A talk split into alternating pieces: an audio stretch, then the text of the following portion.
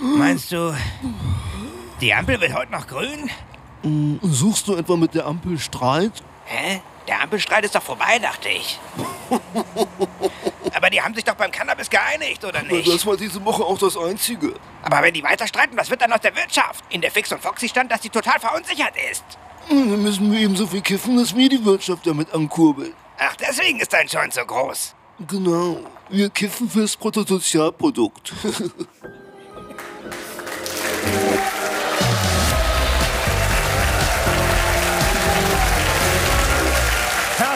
willkommen zu Extra 3.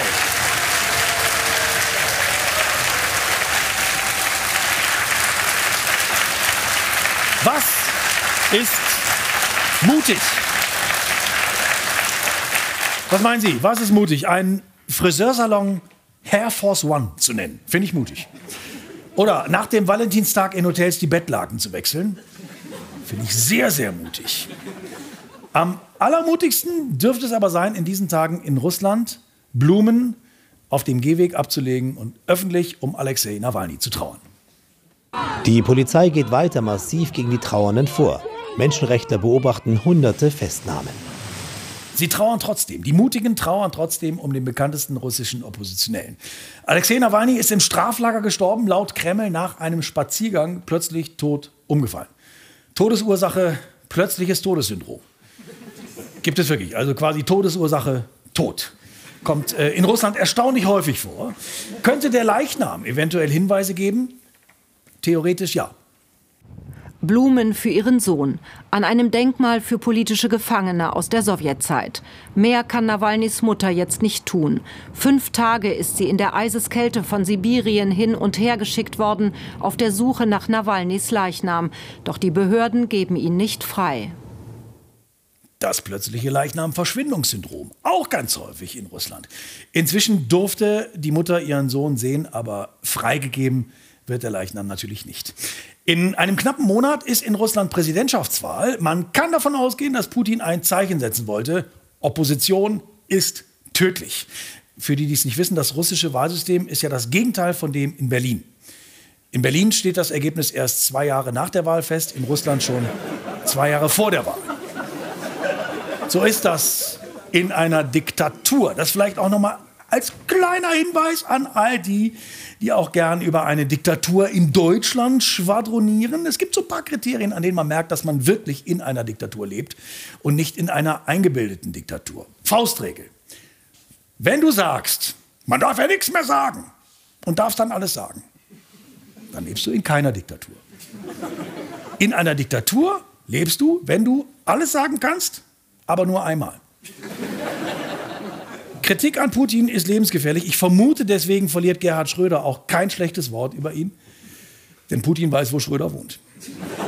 Natürlich ist alles Spekulation. Natürlich, ich weiß ja nichts. Was weiß ich schon? Es kann alles ganz anders sein. Es kann natürlich sein, dass Nawalny eines ganz natürlichen Todes gestorben ist. So wie auch all die anderen russischen Oppositionellen. Eine kleine Auswahl. Anna Politkovskaya. Die kritische Journalistin starb 2006 durch fünf Kugeln im Fahrstuhl ihres Wohnhauses. Klassischer Haushaltsunfall. Warum nimmt sie nicht die Treppe? Alexander Litvinenko wurde in London mit Polonium vergiftet. Weiß doch jeder, dass die Engländer gern mit Polonium kochen. Ne, so ist es nun mal.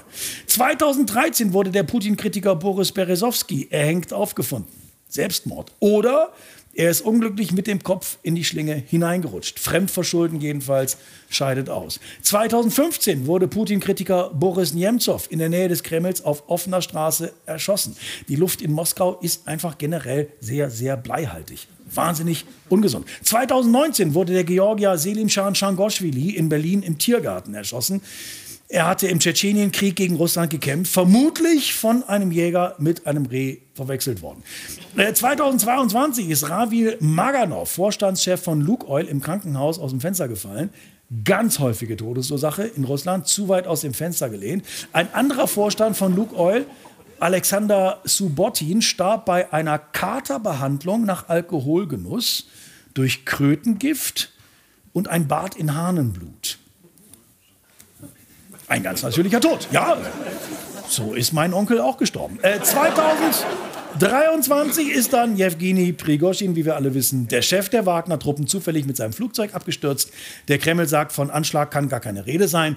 Das war eine Speziallandung. Und äh, der desertierte russische Hubschrauberpilot Maxim Kusminov, der in Südspanien ums Leben gekommen ist, ist wahrscheinlich auch einfach nur unglücklich in Kugeln hineingefallen, die da in seiner Garage lagen. Wer weiß schon, was wirklich passiert ist. Wer weiß schon, was Putin wirklich denkt. Das weiß niemand. Um zu wissen, was Putin wirklich denkt, müsste man ja in sein Tagebuch schauen. Wladimir Putins Tagebuch. Liebes Tagebuch, Diktator sein ist echt anstrengend. Musste mir ständig Anschuldigungen aus dem Westen gefallen lassen wegen dem Tod von irgendeinem Kreml-Kritiker. Weiß gar nicht, warum die sich da so aufregen. Schließlich stirbt bei uns doch jeden Tag jemand, der gegen den Kreml ist. Seine Witwe Bolter hat allen Ernstes behauptet, dass ich ihren Mann auf dem Gewissen habe. So ein Quatsch. Ich habe ja nicht mal ein eigenes Gewissen. Wie soll ich da jemand anderes auf dem Gewissen haben? Wenigstens halten meine treuen Vasallen von der AfD noch zu mir.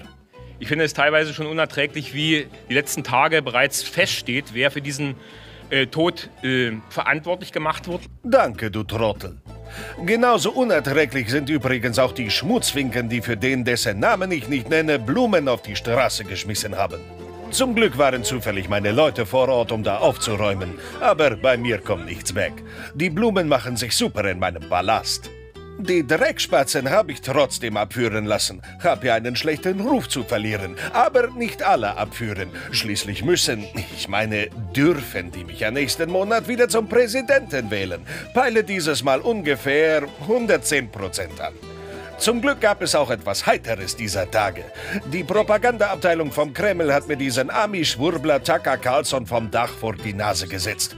Konnte dem naiven Einfallspinsel einen schönen Bären aufbinden.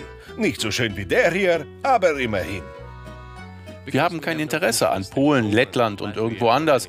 Warum sollten wir das tun? Wir haben einfach kein Interesse. Frei nach meinem Patenonkel Walter, niemand hat die Absicht, Polen zu überfallen. Das Vidania, dein Vladi. Ein Film von Tobias Döll. Der Do-it-yourself-Trend geht in die nächste Runde. Das absolute It-Piece der Saison ist die eigene Partei. Letztes Jahr war es noch der eigene Podcast. Jetzt wollen alle die eigene Partei. Ich erwäge auch die Gründung einer Christian-Ehring-Partei. Die wird sich natürlich dann irgendwann aufspalten in die Christian-Partei und die Ehring-Partei, denn auch ich selbst bin in meinen Meinungen oft so schwankend, dass eine Partei nicht reichen würde. Das ist ja klar. Am Wochenende ist mal wieder eine neue Partei gegründet worden, die Werteunion. Die Werteunion rund um den ehemaligen Verfassungsschutzchef Hans-Georg Maaßen. Die Werteunion soll eine Union mit Werten sein, wie der Name schon sagt. Dabei war ja das Erfolgsrezept der Union eigentlich immer gerade der Verzicht auf zu viele Werte. Aber Hans-Georg Maaßen sieht es anders, der formuliert es so. Wir stehen auf der freien Seite der Gesellschaft wir wollen, dass es weniger Staat gibt, dass der Mensch selbst entscheidet, wie er lebt. Freiheit, dafür steht er wie kein zweiter. Immerhin hat er schon als Chef des Verfassungsschutzes für Freiheit gekämpft, zumindest für die Freiheit der AfD. Also Maaßen steht so sehr für Freiheit, dass sein alter Arbeitgeber beschlossen hat, ihn zu beobachten. Die Werteunion sieht sich ja als liberal-konservativ und bürgerlich und grenzt sich damit scharf ab von der CDU, die sieht sich eher als bürgerlich-liberal und konservativ. Und natürlich auch von der CSU, die eher bürgerlich-konservativ-liberal ist. Und von den Freien Wählern, die stehen für bürgerlich-konservative, liberale Politik und Gülle. Und jetzt kommt's. Wenige Tage nach der Gründung der Werteunion sind die ersten schon wieder ausgetreten. Einigen ihrer Mitglieder ist die Werteunion nämlich zu links. Ich glaube, inzwischen sind schon mehr ausgetreten, als überhaupt am Anfang dabei waren. Ich sag mal, toi, toi, toi. Bereits Anfang Januar hatte sich das Bündnis Sarah Wagenknecht gegründet. Diese Partei ist sozialistisch national, anders als die AfD. Da ist es umgekehrt. Äh, der entscheidende Unterschied ist natürlich, Sarah Wagenknecht. Sarah Wagenknecht ist das Zentralgestirn. Sarah Wagenknecht gibt die Marschrichtung vor. Das hat man auch gemerkt beim Dreh für ihren Imagefilm. Da hat ja jemand im Bundestag mitgeschnitten. 3, 2, 1. Links und links und links und links und links und links und links und links und links. Das klappt noch nicht so ganz, aber gut. Immerhin heißt die Partei schon mal wie die Vorsitzende. Das ist ja ganz wichtig. Und das Lustige ist, die Vorsitzende sagt Folgendes. Lasst uns eine Partei des Miteinanders werden und nicht eine Partei der Intrigen und des Postengeschachers wie alle anderen. Genau. Eine Partei des Miteinanders, bei der ich von vornherein die Chefin bin. So wäre es mir auch am liebsten. Demnächst soll noch eine weitere Partei gegründet werden. Eine Erdogan-Partei. Dava, nicht offiziell von Erdogan, aber sie gilt als der verlängerte Arm der türkischen AKP, nur halt in Deutschland. Name Dava klingt lustigerweise wie ein arabisches Wort, das übersetzt Missionierung bedeutet. Sicher ein verrückter Zufall. Erdogan macht also quasi bei uns eine Partei auf in Deutschland. Ich vermute, Putin will demnächst auch. Ich will jetzt auch ein Ableger von einiges Russland. Äh, Wobei er hat ja schon die AfD und das Bündnis Sarah Wagenknecht. Vielleicht reicht es auch. Wo steht Dava programmatisch? Gerade was die Führungskader angeht, sind das alle Menschen mit einem engen Bezug äh, zu Erdogan. Wenn wir nämlich in das Programm der DAWA schauen, da geht es um äh, den Kampf für die traditionelle Familie, äh, den Kampf gegen die Gender-Ideologie. Also wir sehen da eigentlich eine AfD auf eine migrantische Art und Weise. Na toll. Jetzt nehmen uns die Ausländer schon den Rechtspopulismus weg. Oh. Also, wir halten fest, es ist. Es kommt, es, kommt, es kommt schon einiges zusammen. AfD, Werteunion, Freie Wähler, Bündnis Sarah Wagenknecht, da war und alle in doch diesem relativ speziellen Segment innerhalb des politischen Spektrums. Könnte etwas eng werden. Vielleicht landen am Ende alle bei um die 4,9 Prozent. Mir soll es recht sein. Äh, Nils Holst plant übrigens auch schon was. Uns von Partei for You liegt Selfcare wirklich am Herzen. Mit unserem Support können Sie jetzt endlich Ihre eigene Partei customizen. Keine faulen Kompromisse mehr. Be your own party. Partei for You. Carsten Klein, hallo, freut mich. Partei for You. Es ist ja gerade so ein Trend, dass man immer mehr so kleinere Neugründungen erlebt von Parteien. Selber auch schon mal drüber nachgedacht, vielleicht eine eigene Partei vielleicht auch noch mal zu gründen, wo alles genau so ist. Niemals, nee. Niemals. Niemals? Nö. Was müsste in deiner Partei stattfinden? Was wären das für Inhalte? Einfach wirfen wir das mal hin. Vernünftig mit den Leuten zu Vernünftig reden. mit den Leuten. Die nicht wie Kinder zu behandeln. Nicht wie Kinder zu behandeln. Den Bürger halt. Bürger.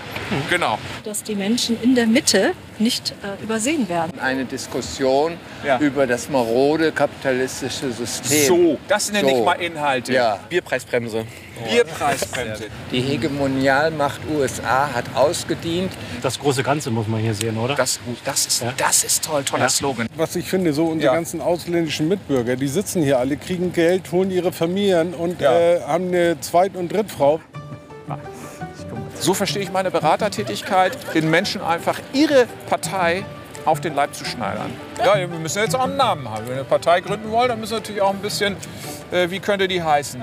Radikal Die können Sie das nennen. Gehen Fassade. wir an die Wurzeln. Das gab es in den 60er Jahren. Die Mondpalastpartei. Mondpalast. Genau. Partei. Es soll auf jeden Fall nicht populistisch sein. Nicht popul die deutsche nicht Oh populistische Gott. Partei, das ist dann Ja. die DNPP. Menschen in der Mitte, das finde ich ein ganz starkes Wording. Wollen wir das nehmen? Ja. Radikale Basisbewegung. Die Radikale Basis. scheinen ja verschwunden zu sein. Ich habe es jetzt mal die RBB genannt. Also wir brauchen ein Logo. Das wären so ein paar Vorschläge, die ich erarbeitet habe. Ach, der Delfin ist doch nett. Der Delfin, wollen ja, wir den der nehmen? Delfin Mögen alle, ne? Friedenstaube hier. Ja. Friedenstaube ist gut, ne? Das in Blau. Wollen wir Friedenstaube nehmen? Im, im Europablau. Was wir machen könnten, aber das müssten wir extra anfertigen, wo also jemand kommt und hat ganz, ganz, ganz viele Frauen dabei Und Kinder und dabei. streichen das dann durch. Das könnten wir natürlich machen. Also, Wir haben ein paar Vorschläge als nein, Agentur nein, gemacht. Nein, schon gar nicht so ein Zirkus. Parteislogan. So, jetzt brauchen wir was Knackiges. Sowas wie Volksruf oder so. Volksruf. Gehört vom sogenannten Volksempfänger. Wollen wir Parteislogan sagen, nur eine Frau?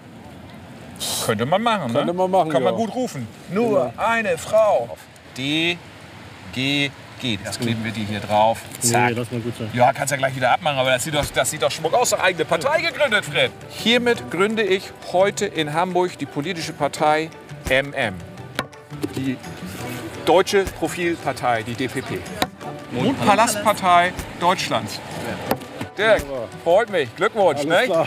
So viele neue Parteigründungen. Das wird ein bunter Bundestag. Ich freue mich schon. Also wählen Sie mich.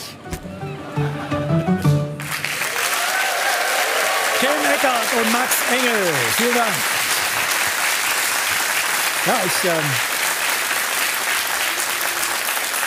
ich erwarte tatsächlich in naher Zukunft laktosefreie Parteien, Parteien für Menschen mit Blutgruppe B und Parteien für Menschen, die gerne mal durch Null teilen würden. Es ist ja so eine Tendenz in unserer Gesellschaft, ähm, dass sich Angebote immer weiter auffächern. Früher gab es eine Sorte Milch, heute zehn, weil sich die Kühe spezialisiert haben.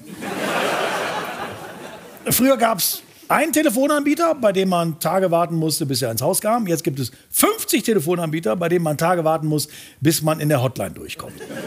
Echter Fortschritt. So ist es auch mit den Parteien. Lange Zeit sah das anders aus. Lange Zeit war das alles sehr, sehr übersichtlich. Schauen wir uns das nochmal genauer an. Hefte raus, Parteiengeschichte. Jahrzehntelang war die Bundesrepublik wie eine Straße, auf der es nur sehr wenige Kneipen gab.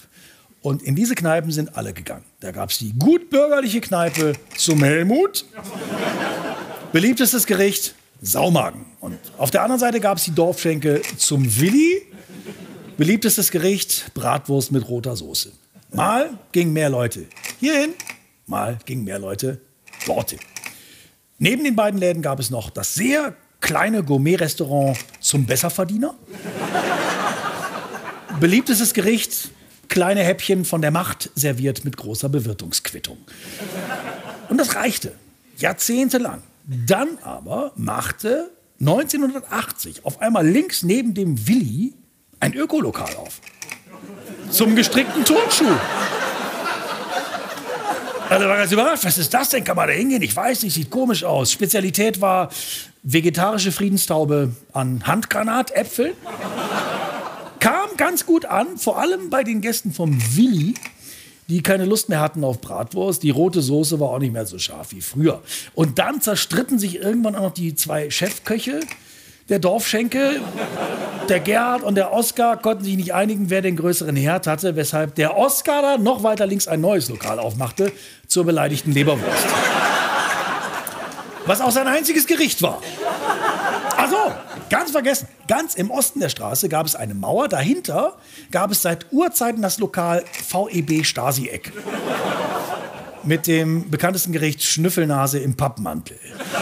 Nachdem die Mauer weg war, sollte das Lokal VEB Stasi-Eck eigentlich geschlossen werden, aber es besorgte sich einen neuen Anstrich und benannte sich um in zur Roten Socke. Und schloss sich dann mit der beleidigten Leberwurst zusammen. So waren auf einmal auf der linken Seite der Straße alle Plätze belegt mit Kneipen, aber keine war mehr richtig voll. Und das gleiche passierte dann auch auf der rechten Seite der Straße. Da gründete sich dann auf einmal ganz rechts eines Tages das neue Lokal Blauer Braunbär. Beliebtestes Gericht, Gastmahl der Schande. Und direkt daneben nun drei weitere neue Lokale, das Bistro Kleine Brille, das Brauhaus zum Flugblattler und natürlich das Crossover-Lokal Chez Moi.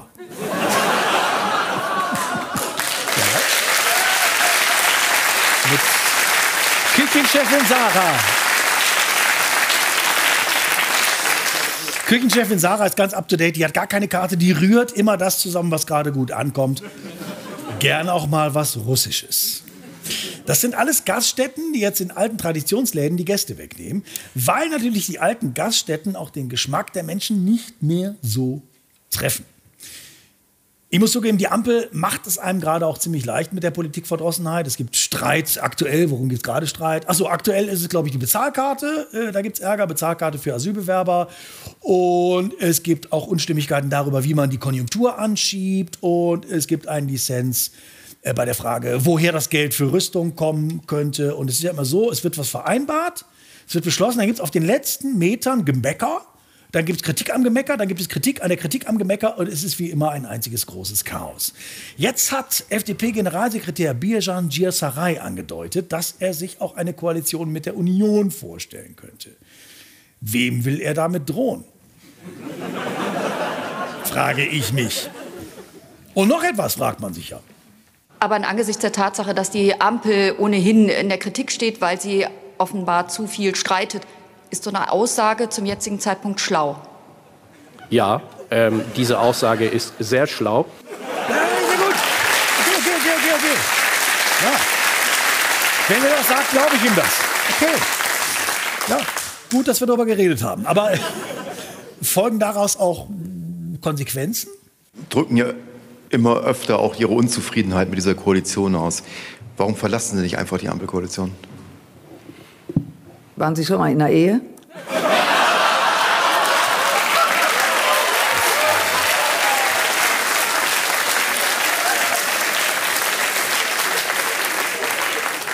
Was sagt das aus über Ihre Ehe? Und was soll das überhaupt heißen? Die Ampel ist wie eine Ehe, es gehören immer drei dazu.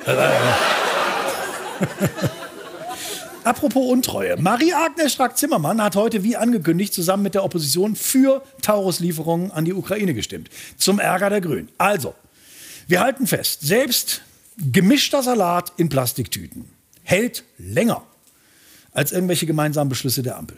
Und das einzige Konsensprojekt, die Cannabis-Legalisierung, macht stimmungsmäßig auch niemanden mehr wirklich high. Es gäbe wirklich, wirklich genug zu tun. Die Wirtschaft kommt nicht aus dem Quark.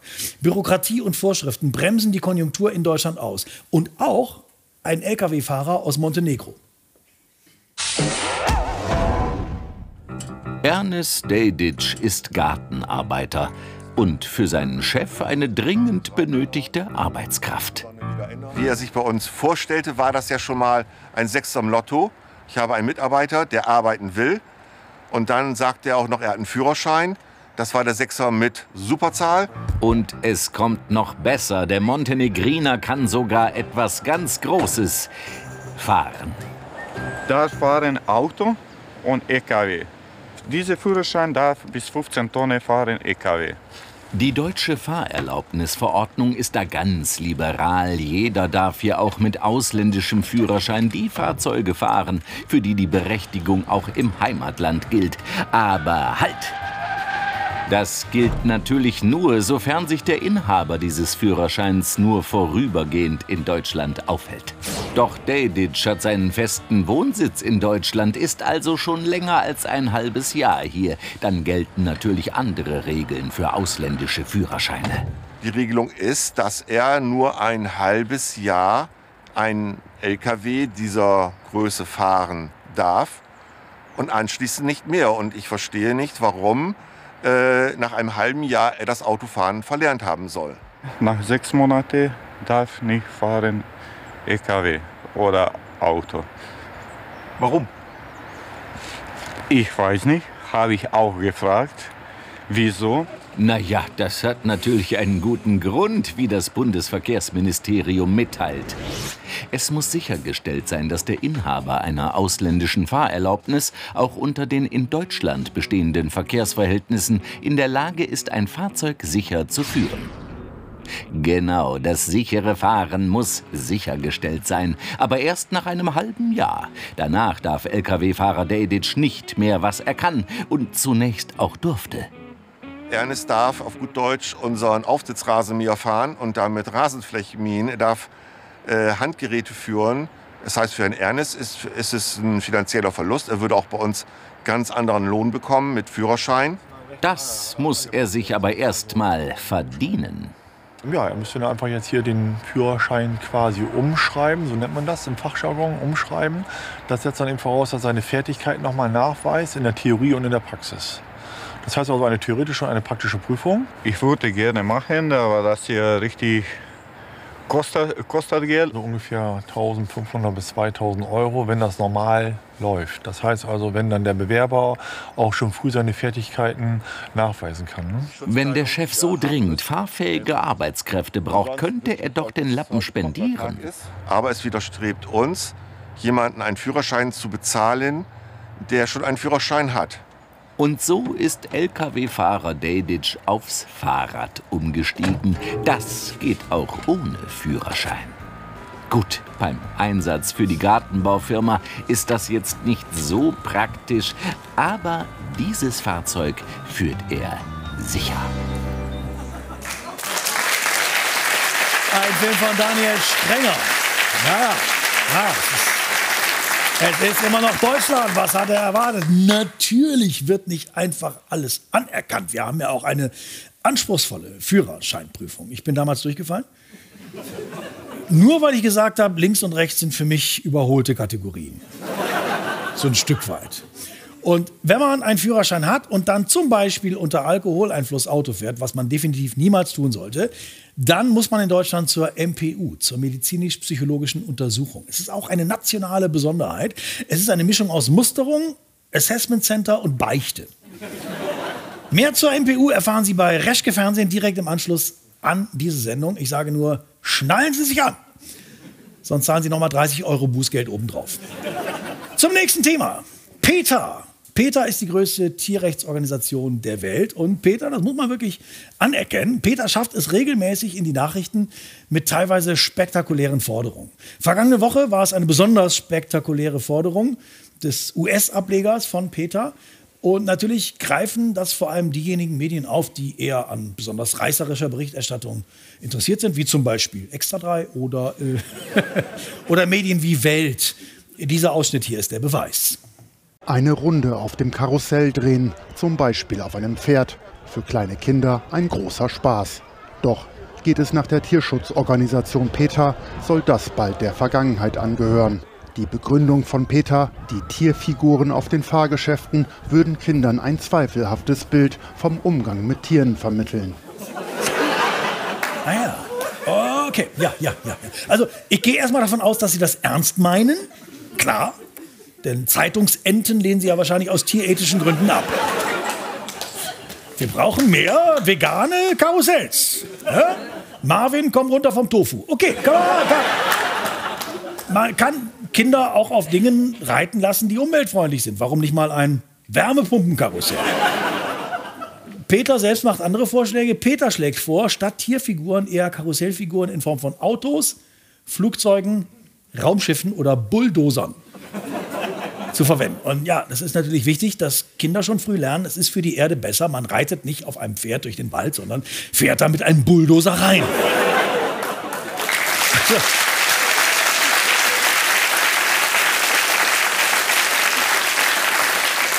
Peter befürchtet, vielleicht zu Recht, dass Kinder denken, so sind Tiere, sowas macht man mit Tieren. Und Stadtkinder haben ja oft mit Tieren gar keinen Kontakt. Also das sind die einzigen Tiere, die die eben kennenlernen, diese Karusselltiere und Kopfläuse. Mehr ist es ja nicht. Und dann werden Kinder halt von früh auf äh, falsch sozialisiert beim Thema Tiere. Ich finde aber, nicht nur bei Karusselltieren besteht da eine Gefahr, auch bei Büchern. Denken Sie mal an die kleine Raupe Nimmersatt. Kinder lesen sowas. Jetzt denken Kinder, alle Raupen haben eine Essstörung. Übrigens hatte Peter natürlich auch schon andere gute Vorschläge. Manche Aktionen sind ja wirklich super, manche sind sehr spektakulär.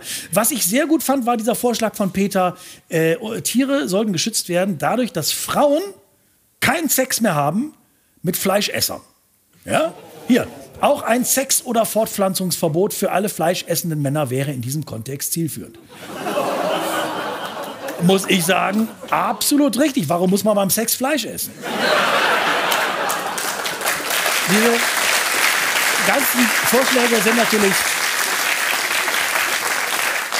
Diese Ideen sind natürlich, es, es ist Kalkül, ist ja klar. Und ich falle voll drauf rein. Der Sinn dieser Aktionen ist, möglichst viel Aufmerksamkeit generieren.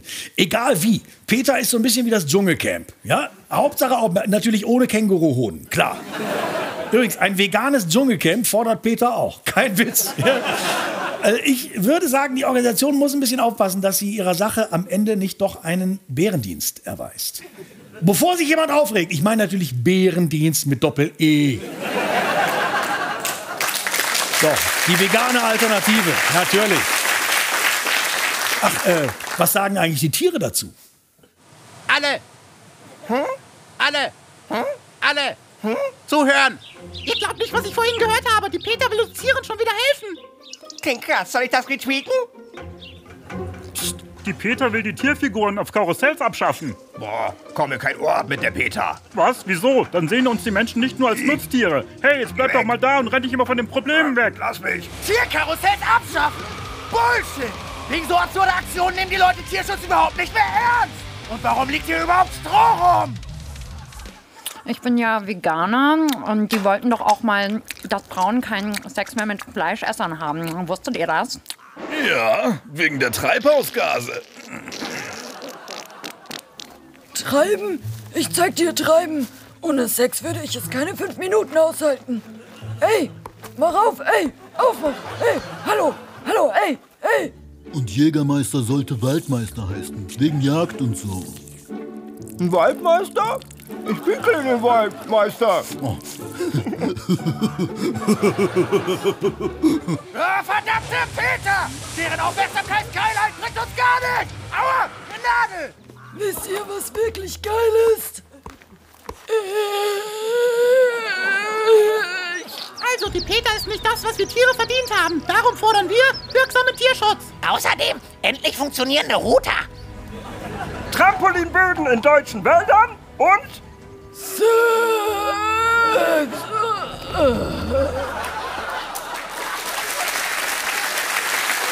Beitrag von Kim Eckert, Leo Barina und Joschka Brinks.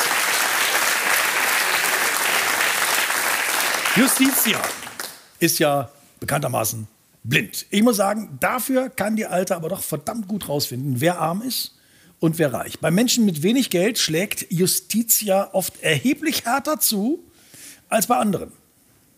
Wir haben Rentner, die sagen, ja, ich wollte einmal zu Weihnachten mir die Teebus leisten können. Und da fällt es mir dann doch schwer, muss ich sagen, das zu bestrafen. Die Leute haben schon kein Geld und dann sollen sie noch hohe Geldstrafen abzahlen. Und das sind oftmals Geldstrafen im Tausenderbereich dann für ja, Taten, die letztendlich einen Schaden von 10 Euro angerichtet haben. Und viele wissen das gar nicht, aber wer kein Geld hat, um etwas zu kaufen, hat häufig auch kein Geld, um eine Strafe oder ein Bußgeld zu bezahlen. Und wenn man das nicht tut, kann man irgendwann im Gefängnis landen. So ist das in Deutschland. Das ist die sogenannte Ersatzfreiheitsstrafe. Ist ein seltsames Wort. Ersatzfreiheitsstrafe ist sowas wie Nullwachstum oder Sondervermögen. Aber diese Ersatzfreiheitsstrafe betrifft viele Menschen. Es sind viele, viele tausend Menschen pro Jahr, die kommen in Haft, weil sie zum Beispiel ohne Ticket mit der Bahn fahren. Fahren ohne Fahrschein ist bei uns eine Straftat, so wie Diebstahl oder Erpressung oder Körperverletzung. Es gilt als Erschleichen von Leistungen. Wobei die Betonung beim deutschen Nahverkehr natürlich auf dem Wort Schleichen liegt und auf Leistung. Erschleichen von Leistungen. Erschleichen von Leistungen als Straftat. Wer denkt sich denn solche Nazi-Methoden aus? Ach so, Nazis, klar. Ein Gesetz von 1935. Zurück zur Ersatzfreiheitsstrafe. Man kann in Deutschland ins Gefängnis kommen wegen Bagatelldelikten und häufig geht diesem Gefängnisaufenthalt nicht mal ein Prozess voraus. Wenn die Staatsanwaltschaft denkt, dass an einem Vorwurf etwas dran ist, erhebt sie nur noch in 40 Prozent der Fälle eine Anklage. In 60 Prozent beantragt sie einen Strafbefehl. Strafbefehl. Man kann ins Gefängnis kommen, ohne jemals einen Richter oder eine Richterin gesehen zu haben. Der unterschreibt dann nur noch. Oder sie. Ne? Also quasi Kurzstrecke ins Gefängnis wegen Schwarzfahren zum Beispiel. Ist blöd für diejenigen, die nicht in der Lage sind, sich juristisch zur Wehr zu setzen, weil sie zum Beispiel kein Geld haben oder weil sie aus irgendwelchen Gründen nicht so gut organisiert sind. Häufig ist es bei Betroffenen auch so, dass sie ähm, vorher gar nicht mitbekommen haben, dass es diesen Strafbefehl gab, weil sie nicht in der Lage waren, die Post aufzumachen oder weil sie ähm, vielleicht auch gar keinen Briefkasten haben, ähm, weil sie ohne festen Wohnsitz sind. Das stimmt. Wer keine Wohnung hat, hat ja häufig auch keinen Briefkasten. Da braucht es mal ein echtes Umdenken in der Sozialpolitik. Briefkastenpflicht für Obdachlose. Aber was soll dann diese Strafe bringen? Glaubt man da ernsthaft an Abschreckung oder Resozialisierung? Glaubt man wirklich, dass ein psychisch angeschlagener, verarmter Drogenabhängiger nach einer solchen Haft beim nächsten Mal an den Fahrkartenschalter geht und sagt, hallo, hätten Sie vielleicht mal bitte einen Euro und ein Deutschland-Ticket? In Schweden zum Beispiel ist das absolut unüblich. Da geht man nur ins Gefängnis, wenn man eine Geldstrafe wirklich nicht bezahlen will und nicht, wenn man zu arm dafür ist. Und man muss ja auch mal fragen, was kostet das eigentlich? Was kostet so ein Gefängnisaufenthalt? Das waren im Jahr 2020 pro Tag, pro Person im Durchschnitt 157,72 Euro. Also wenn jemand vier Monate lang in Haft bleibt wegen Schwarzfahrens, dann macht das 19.241 Euro. Dafür könnte man jemandem ein Jahr lang eine Einzimmerwohnung mieten und zwölf Monatsgarten für die Bahn noch obendrauf. Und so wie es jetzt läuft, hat ja am Ende das Verkehrsunternehmen das Geld nicht bekommen. Und der Fahrgast ohne Ticket hat im Knast gesessen und die Steuerzahlenden haben für die Haft und für das Verfahren bezahlt. Das ist wirklich eine Lose-Lose-Lose-Situation. In der Ampel tut Bundesjustizminister Marco Buschmann wenig gegen diese Ungerechtigkeit, obwohl ihm sicherlich Leute sagen, woran es hakt. Aber klar, wenn Justiz ja schon blind ist, kann der Justizminister auch schwerhörig sein. Äh, er hat zwar mal vorgeschlagen, dass Schwarzfahren nur noch eine Ordnungswidrigkeit sein soll und kein Straftatbestand mehr, aber auf die Ersatzfreiheitsstrafe lässt er trotzdem nichts kommen. Es gab in der Debatte auch immer wieder den Vorschlag, die Ersatzfreiheitsstrafe vollständig zu streichen. Das will ich sagen, dass ich das ausdrücklich für falsch halte. Ein Strafurteil, das auf Geldstrafe lautet, ist auch ein Strafurteil und deshalb muss es natürlich Sanktionen geben. Natürlich. Und dahinter steht ja diese Idee, wenn wir etwas nicht bestrafen, dann würden es alle machen. Aber stimmt das auch? Zum Beispiel äh, nackt Autofahren. Wird nicht bestraft. Ist so. Trotzdem macht es nicht jeder. Also eigentlich nur ich. Aber äh, vielleicht finden ja Menschen sogar das attraktiv, eine Geldbuße extra nicht zu bezahlen, um dann ins Gefängnis zu kommen. Hey du! Hey du! Moin. Hey du! Ich? Du bist arm und hast mal wieder Bock, dich satt zu essen? Ja. Dann steig einfach in die Bahn. Aber das kann ich mir nicht leisten. Ja eben, fahr einfach schwarz. Dreimal. Spinnst du, und wenn ich erwischt werde? Das ist doch der Trick. Knast statt Bußgeld. Denn das kannst du dir ja auch nicht leisten. Schnapp dir dein Ticket zu drei kostenlosen Mahlzeiten am Tag. Guten Appetit mit der Ersatzfreiheitsstrafe. Dein Schlafplatz ist schlecht gepolstert und du willst gerne mal wieder eine Nacht in einem richtigen Bett verbringen? Ja. Dann klau einfach eine Packung Kaffee. Wie soll ich denn damit besser schlafen? Der Clou, Knast gibt's auch schon für kleine Diebstähle. Denn du arme Sau kannst die Geldstrafe eh nicht zahlen. Deshalb Schlaf gut mit der Ersatzfreiheitsstrafe. Du bist einsam und möchtest gerne neue Leute kennenlernen? Ja. Dann rauch noch schnell einen Joint, bevor es legal wird. Bist du irre? Ich bin nicht Raucherin. Willst du nun neue Leute kennenlernen oder nicht? Ja, doch schon. Na also, für den Besitz einer kleinen Menge Gras kannst du bis zu fünf Jahre in den Bau wandern. Anstatt wie reichere Menschen einfach eine Geldstrafe zu bezahlen, hast du hier viel Zeit, um neue Leute kennenzulernen. Dank der Ersatzfreiheitsstrafe. Hier, ich bin eine Maus und stehe im Haus. Im Knast recorded geht mein Debüt safe auf die Eins. Wie bei Qatar. Young Toilet. Jetzt kurz vor dem Durchbruch durch Sachbeschädigung. Ein gutes Leben dank der Ersatzfreiheitsstrafe. Ein Film von Patricia Kümpel und Max Engel.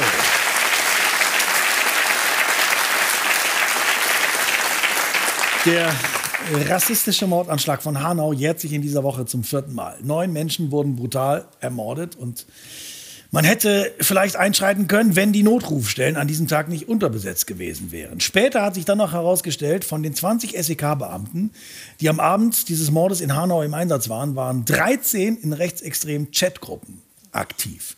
Die Familien der Opfer waren fassungslos. Und stellen Sie sich vor, ich habe den hessischen Ministerpräsidenten Volker Bouffier gefragt, ob er verstehen kann, wie man sich fühlt, wenn ein Rechtsextremer auf dich selbst, deinen Bruder und deine Freunde schießt und man die 110 ruft und um Hilfe bittet und diese dann 13 weitere Rechtsextreme schickt. Seine Antwort, nur weil sie so ein Gedankengut haben, heißt es nicht, dass sie ihren Job schlecht machen. Da fällt mir jetzt keine Pointe zu ein. An Hanau erinnert sich und uns Sarah Bosetti. Gökhan Gültekin, Sedat Gürbüz, Said Nesar Hashemi, Mercedes Kirpatsch, Hamza Kurtovic, Willi Viorel Paun, Fatih Saracolo, Ferhat Unvar, Kaloyan Velkov. Das sind die neun vor vier Jahren in Hanau aus rassistischen Motiven ermordeten Menschen. Sorry, ich musste mir bei den Namen Hilfe von Tassim Dogun holen. Das ist ja nicht von mir als Deutsche zu verlangen, dass ich mir diese Namen merken kann oder sie aussprechen kann. Ich kann dafür den Namen des zehnten Opfers sagen, der Mutter des Täters, nämlich, was? Tassim ist auch Deutscher. Ja, naja, aber seine Eltern sind ja Kurden aus der Türkei, was? Die Namen der Opfer sind unter anderem aus Rumänien, Afghanistan und dem Balkan. Na komm, das ist doch alles ein bisschen dasselbe. Das muss jemand, der Dogon heißt, schon können. Hier in Deutschland können wir ja auch problemlos jeden polnischen und jeden holländischen Namen richtig aussprechen. Oder etwa nicht. Aber am liebsten sprechen wir natürlich deutsche Namen aus. Das müsst ihr schon verstehen, die haben einfach eine etwas größere Relevanz für uns. Wenn sich also rechtspopulistische Klatschblätter darüber aufregen, dass immer nur auf die neun Menschen mit Migrationshintergrund hingewiesen wird und das zehnte Opfer, die Mutter des Täters, eiskalt unterschlagen wird, weil es nicht ins Weltbild passt, dann haben sie natürlich völlig recht. Wir alle wissen doch, dass das größte strukturelle Problem dieses Landes ist, dass Mütter sich vor ihren Söhnen fürchten müssen. Darüber sollten wir als Gesellschaft reden. Ist euch die arme 72-jährige bettlägerige Frau etwa egal? Kümmern euch Menschen nicht, wenn sie zu deutsch sind? Seid ihr hier die wahren Rassisten? Und habt ihr keinen Respekt vor Müttern? Hasst ihr Frauen? Was seid ihr bloß für Menschen? Wisst ihr denn nicht, dass in Deutschland fast täglich eine Frau getötet wird? Lasst uns doch darüber mal reden. Und überhaupt, der Täter war doch schizophren. Lasst uns doch mal über psychische Erkrankungen reden. Das ist doch auch wichtig. Denn wir alle wissen doch, dass man nicht psychisch krank und Rassist zugleich sein kann. Und da ist ja noch ein elfter Toter den alle vergessen. Der Täter selbst, der Arme. Lasst uns doch mal über den Täter reden. Das ist so viel spannender und so viel einfacher, als über den 22-Jährigen zu reden, der den Täter mit seinem Auto verfolgt hat, um ihn daran zu hindern, weitere Menschen zu töten und der in seinem Auto erschossen wurde. Oder über die 35-Jährige, die nur schnell Pizza für ihren 17-jährigen Sohn und ihre dreijährige Tochter holen wollte. Oder über die Tatsache, dass da neun Menschen tot sind, weil sie nicht deutsch genug aussahen. Oder darüber, dass das kein Einzelfall ist. Oder darüber, wie gut unsere Gesellschaft darin ist, nicht hinzuhören, wenn migrantische Menschen über ihr Bedrohungsgefühl sprechen. Oder darüber, was alles in der Aufarbeitung des Falls schiefgelaufen oder einfach nicht passiert ist. Oder darüber, dass bei Gedenkfeiern für die Getöteten auch schon mal Kerzen und Blumen von der Polizei in den Müll geworfen werden, sobald die Veranstaltung vorbei ist. Wozu die Polizei übrigens schreibt, wir haben hier die Auflagen der zuständigen Versammlungsbehörde durchgesetzt. Die Versammlungsleiterin hätte nach Beendigung der Demo den Platz im ordnungsgemäßen Zustand hinterlassen müssen. Ist fast schon ein bisschen schön. Jetzt ist der Moment, um uns um ordnungsgemäße Zustände zu kümmern und um die Belange deutscher Frauen. Wenn jemand mit Migrationshintergrund ermordet wird, wird sogar der größte Nazi zum Feministen. Man sollte uns weißen Deutschen ohne Migrationshintergrund einen Orden verleihen für die wahnsinnige Mühe, die wir uns geben, über alles zu reden, außer über Rassismus. Sarah Mosetti.